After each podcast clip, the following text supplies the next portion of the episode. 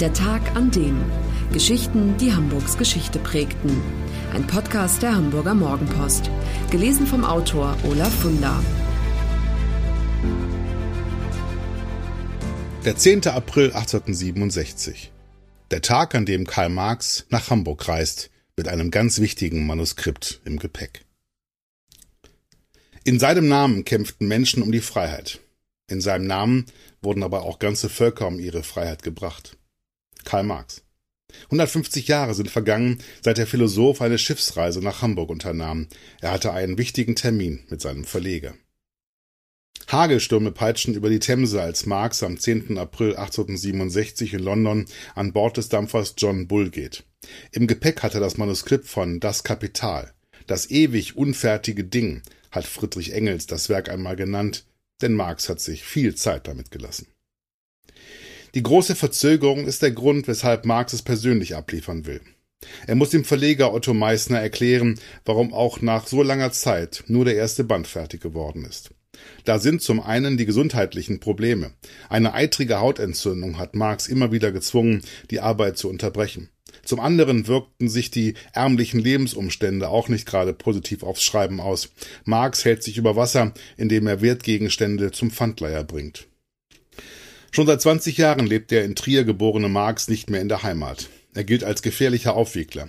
Aus Paris und Brüssel hat man ihn ausgewiesen und so hält er sich seit der gescheiterten Revolution 1848 in London auf. Während der Schiffsreise nach Hamburg plagen ihn Gewissensbisse. Er lässt seine Familie zu einer Zeit allein, als die Gläubiger täglich unverschämter werden, wie er schreibt. Andererseits genießt er die Reise. Andere an Bord leiden an Seekrankheit, er aber freut sich über das tolle Wetter. Kannibalisch wohl sei ihm, schreibt er in Briefen an seinen Freund, den Fabrikantensohn Friedrich Engels aus Wuppertal.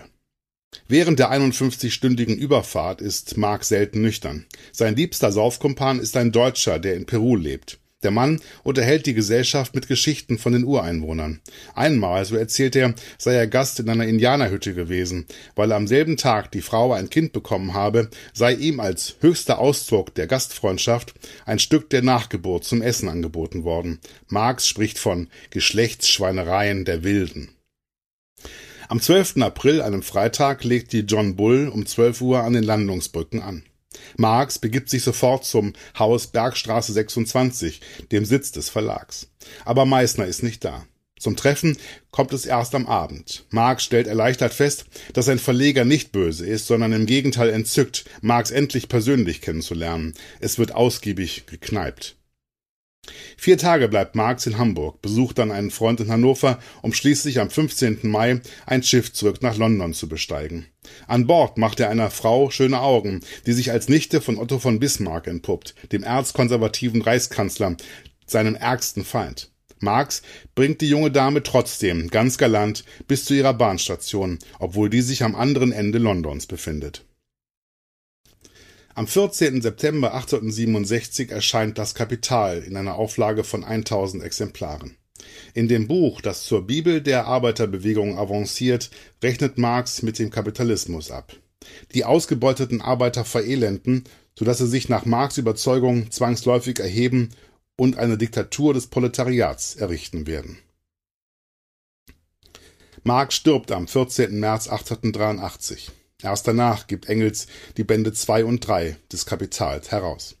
Die vorausgesagte Weltrevolution bleibt zwar aus, jedoch erweist sich Marx Analyse als zutreffend.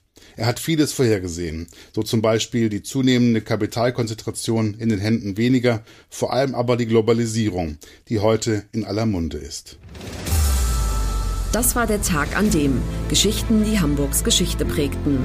Eine neue Folge lesen Sie jeden Sonnabend in Ihrer Mopo und hören wöchentlich einen neuen Podcast.